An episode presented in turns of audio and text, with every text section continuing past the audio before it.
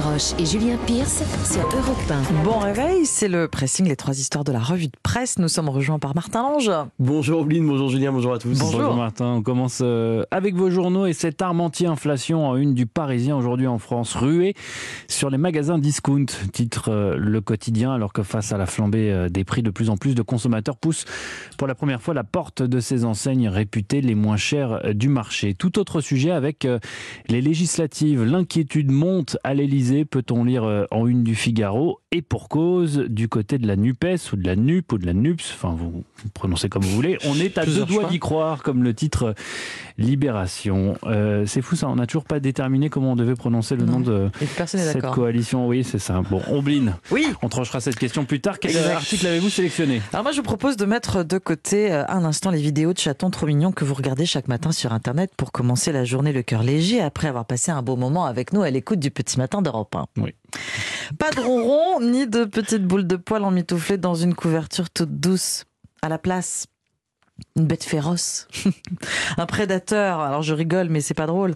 Un prédateur qui tient plus, je cite, du puma que du matou de canapé. Le fléau des chats sauvages des îles Kerguelen, cet archipel français d'îles subantarctiques tout au sud de l'océan Indien. Depuis son introduction par l'homme au milieu du XXe siècle, le chat non domestiqué, qui a donc retrouvé sa, sa vraie nature, sa nature de chasseur sanguinaire, a proliféré. vraisemblablement, les rats ne suffisent plus à satisfaire son appétit. Aujourd'hui, il met en danger les albatros, ah des oiseaux.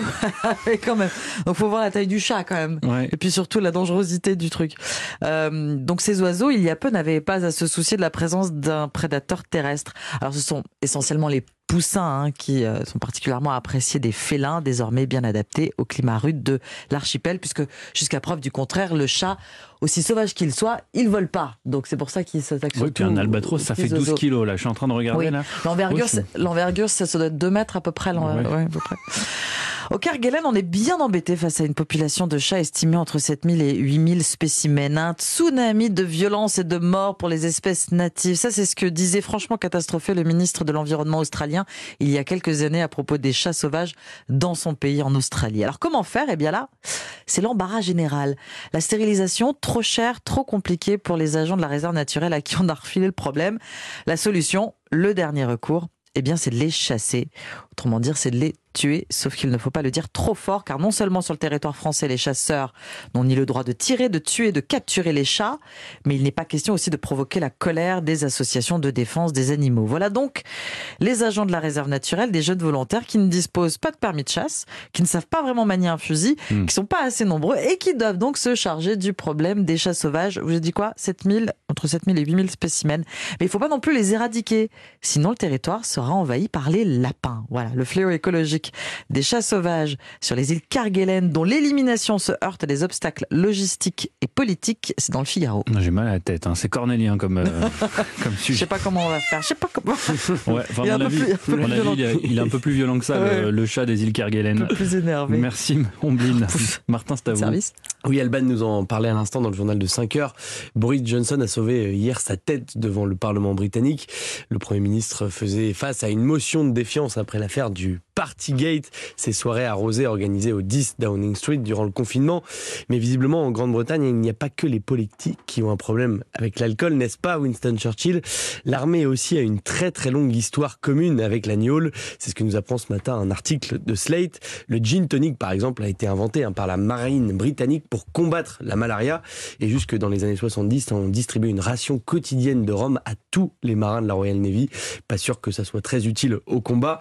Mais la boisson préférée de ces soldats reste évidemment la bière, sauf que contrairement aux alcools forts, hein, le houblon se conserve mal en fond de cale à température ambiante, surtout quand vos navires hein, parcourent les océans à, travers, à l'autre bout du monde.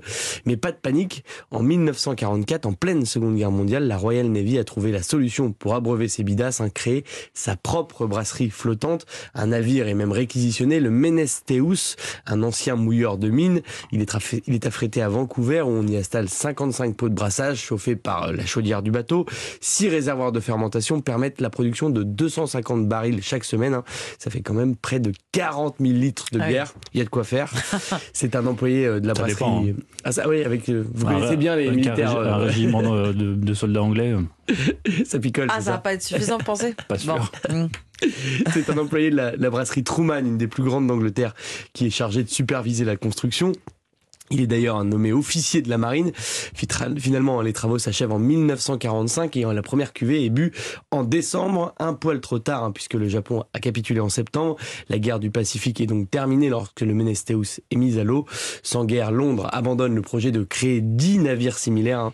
mais le Menestheus continue lui son service. Il abreuvera les marins britanniques pendant huit ans jusqu'en 1953 quand un incendie l'enverra par le fond au large du Mexique. Bon, on ne sait pas si c'est le fameux régiment dont tu parlais, euh, qui a mis le feu, euh, Julien. Quand la Royal Navy avait sa propre brasserie flottante, c'est à retrouver sur le site de Slate. Alors c'est bien, on a résolu le problème de, de la brasserie, de la fermentation, tout ça, mais la bière, elle est chaude du coup, faut bien la mettre au frais après. Ah.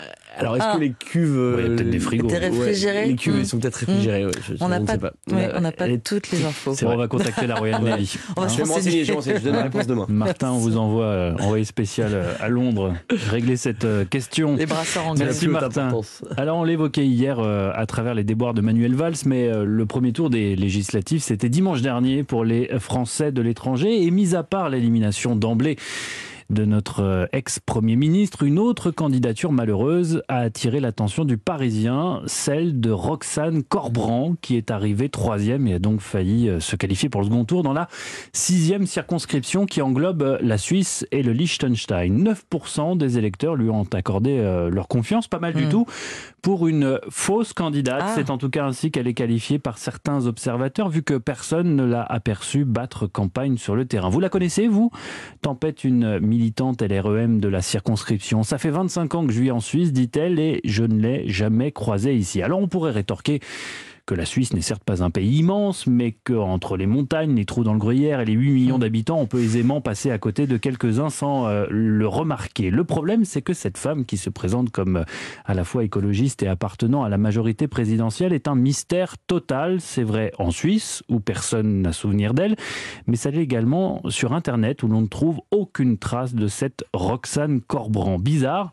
Très bizarre pour une candidate qui, dans sa profession de foi, se présente comme avocate et professeure en droit international, des métiers plutôt exposés qui impliquent d'avoir une existence euh, numérique. De plus en plus interloqués, les internautes ont poussé davantage leurs recherches ce week-end et après des heures passées à éplucher la toile, bingo, la candidate mystère était localisée, non pas à Genève, à Zurich ou encore Lausanne, non, non, mais à 11 000 km de là, à Montevideo, en Uruguay. Une information plutôt importante qu'a omis de préciser dans sa profession de foi Roxane Corbran ou plutôt Roxana Corbran. Voilà comment elle se présente en, espagnol sur Twitter. Mais ça, c'est sous sa version francisée hein, que Roxane Corbran, donc que son nom apparaît dans la liste des candidats publiés au journal officiel. Elle a été invitée par l'Union des centristes et des écologistes, l'UCE, un micro-parti qui dit appartenir à la majorité euh, présidentielle. Si Roxane s'est présentée en Suisse, c'est parce qu'elle est avocate internationale et travaille beaucoup avec ce pays sur la directrice de campagne des candidats de l'UCE. A-t-elle fait campagne sur le terrain? Je ne saurais vous dire, mais vous savez, une candidature, c'est aussi un binôme, explique la responsable. Problème, le binôme en question, la suppléante, une certaine Frédéric Ramazzi, réside elle aussi en Uruguay. Ah Et cette dernière concède d'ailleurs aux Parisiens que c'est un peu problématique de s'être présentée en Suisse, vu qu'on est, dit-elle, assez loin de là-bas. Sans blague. Voilà. Reste à comprendre comment une candidate visiblement peu implantée dans un territoire peut y obtenir un score aussi élevé. Eh bien, sûrement grâce à la mention majorité présidentielle affichée fièrement sur la profession de foi et de manière abusive vu que l'UCE n'appartient pas à la coalition Ensemble, qui a investi son, son propre candidat dans la circonscription, un certain Marc Ferracci, un proche d'Emmanuel Macron. Majorité présidentielle, ce n'est pas un terme déposé, c'est une notion, et certains la reprennent euh, à leur compte. Or, sur les bulletins de vote, Roxane Corbrand arrivait en cinquième position dans la pile, quand Marc Ferracci, lui, était treizième. Résultat, en passant devant les, les piles, certains électeurs macronistes ont, été, euh, ont pu être induits en erreur, sciemment ou non on ne le saura peut-être jamais. L'intéressé n'a pas répondu aux questions de nos confrères. Installé en Uruguay, candidate en Suisse, le drôle euh, cas de Roxane Corbrand, 9% des voix, c'est-à-dire sur le site du Parisien. 9% des voix quand même. Merci beaucoup Julien. Le monde tourne pas rond.